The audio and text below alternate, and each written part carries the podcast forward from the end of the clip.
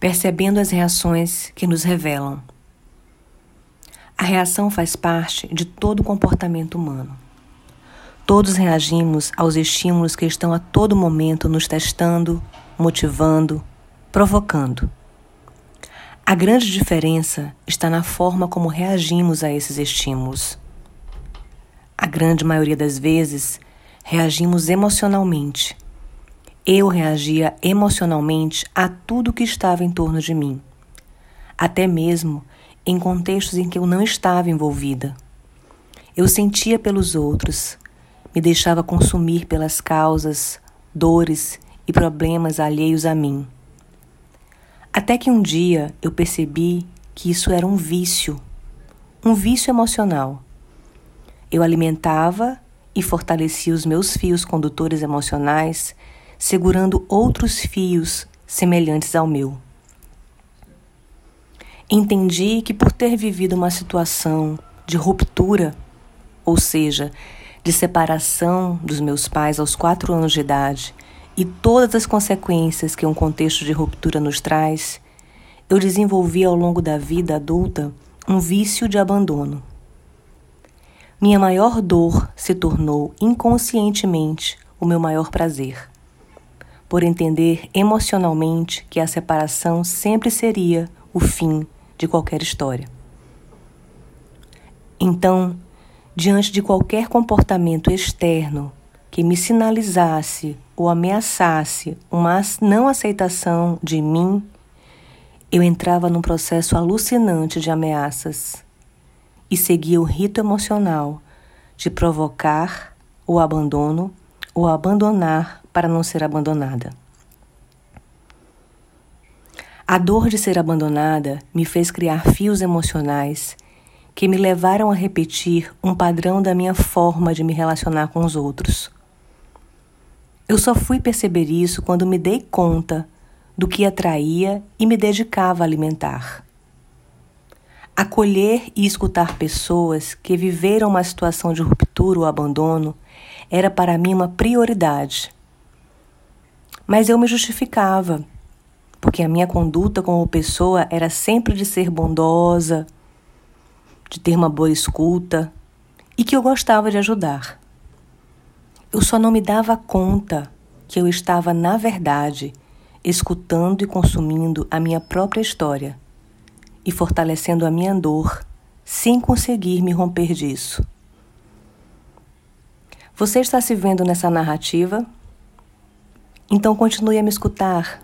Talvez consigas encontrar algumas saídas para essa gaiola emocional.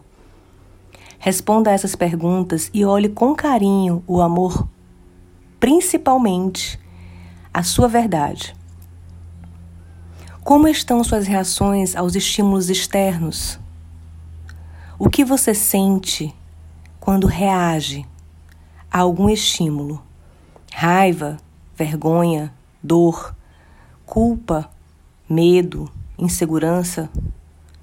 O que esses sentimentos direcionam suas ações? Você costuma arrepender-se de suas reações? Por quê? Quando? Em que situações? Foi respondendo e analisando algumas perguntas como estas que coloquei sobre minhas mãos meu fio condutor. Fui seguindo ao encontro do que eu escondia enxergar. Me tornei pesquisadora da minha própria história. E isso não inclui só a mim mesma, mas os meus pais e suas histórias. Afinal, todos somos frutos de outros fios emocionais que completam o nosso próprio bordado. Meu convite é para que você aprenda mais sobre você quanto aos seus sentimentos que te controlam e te fazem tomar decisões ou reações precipitadas.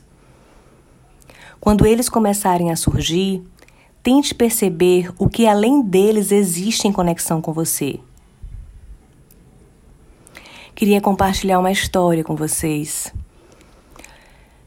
Há uns dias atrás eu estava tomando um café com uma amiga e ela se mostrava indignada com uma situação de possível traição.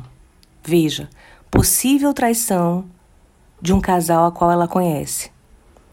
Ela estava tão consumida por aquela situação ao ponto de ligar para um dos cônjuges, possivelmente traído, e contar suas percepções, alertando-a dos riscos.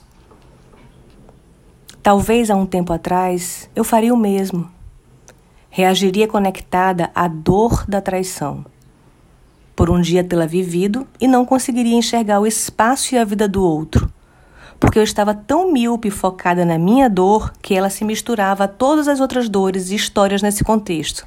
Consegue entender? Então é importante perceber, diante dessas situações que são externas a nós e que nos provocam, o que de nós existe nelas.